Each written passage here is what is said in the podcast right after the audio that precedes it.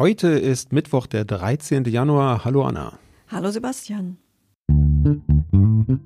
Was geschah heute, vor einem Jahr, vor 10, 50 oder 100 Jahren? Was geschah vor Jahr und Tag?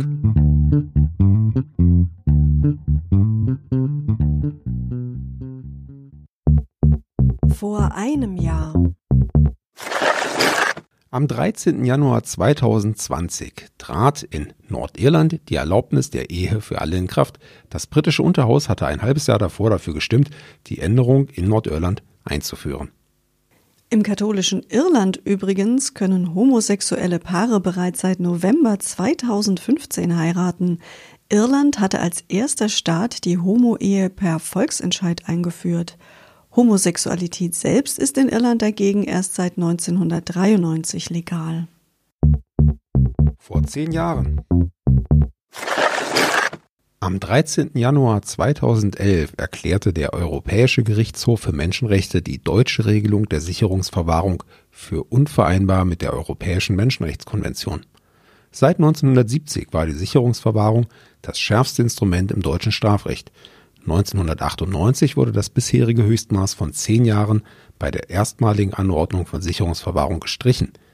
In der Folgezeit wurden die Anforderungen für die Verhängung der Verwahrung durch einige Gesetzesänderungen schrittweise gesenkt.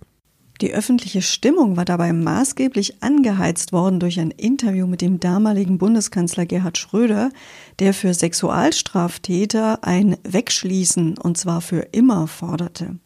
Im Dezember 2010 beschloss dann der Deutsche Bundestag eine Neuordnung des Rechts der Sicherungsverwahrung, die dann eben 2011 für verfassungswidrig erklärt wurde. 2013 trat das überarbeitete Gesetz in Kraft. Die Sicherungsverwahrung sieht nun vor, dass durch intensive Betreuung die Gefährlichkeit des Untergebrachten für die Allgemeinheit so weit wie möglich zu mindern ist. Vor 25 Jahren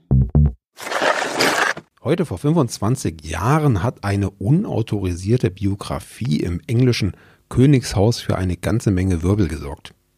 Ja, die Autorin Sarah, Sarah Bradford die eine Biografie zur Königin Elisabeth veröffentlicht hatte, hatte in einem Vorabdruck behauptet, dass Prinz Philip in früheren Jahren Verhältnisse zu anderen Frauen gehabt habe. Also es ging um königliche Seitensprünge. Mhm, und zwar kam da noch eine Nachtclubbesitzerin ins Spiel und äh, man konnte lesen in der Biografie, dass ihre Beine, und da stockte mir der Atem, als achtes Weltwunder bezeichnet worden sein sollen. Ja, da können wir Prinz Philip vielleicht gar keinen Vorwurf machen. Nichtsdestotrotz hat der Buckingham Palace das natürlich geleugnet, betont, dass die Biografie nicht autorisiert worden sei und dass die Autorin überhaupt gar keinen Zugang zu Monarchen gehabt habe und all diese Dinge gar nicht wissen könne. Vor 50 Jahren.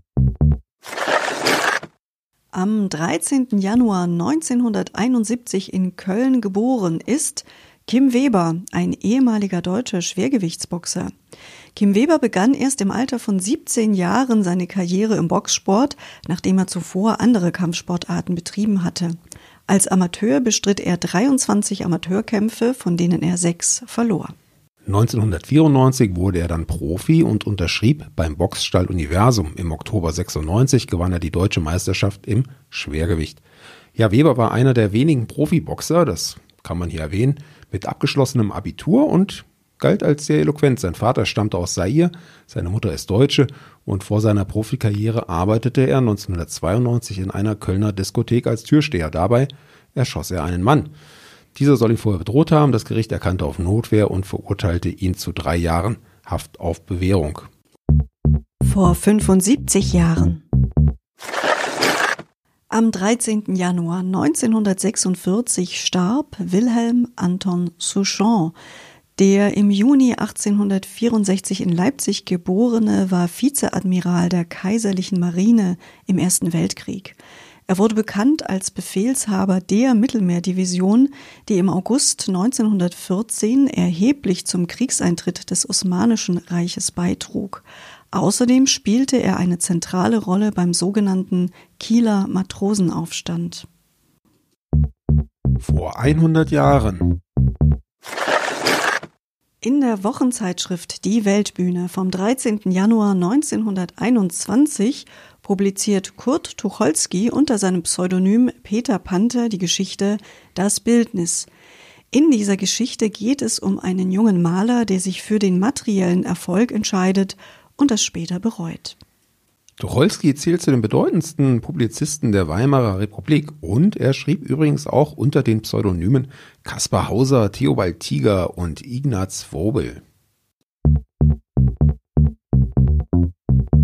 Da bin ich mal wieder selbst beeindruckt von den Fakten, die wir hier zutage fördern. Hättest du das mit den Pseudonymen gewusst, Anna? Also den Peter Panther und den Theobald Tiger kannte ich, dass er noch zwei weitere äh, Pseudonyme verwendet hat, der Kurt Tucholsky. Das wusste ich in der Tat nicht. Ja, wenn ihr mehr von solchen Fun Facts haben wollt, dann kann ich euch nur empfehlen, regelmäßig einzuschalten. Unser Podcast vor Jahr und Tag erscheint täglich. Und wir freuen uns, wenn ihr auch morgen wieder dabei seid. Einen schönen Tag für euch, sagen Sebastian und Anna. Der Podcast vor Jahr und Tag erscheint täglich neu.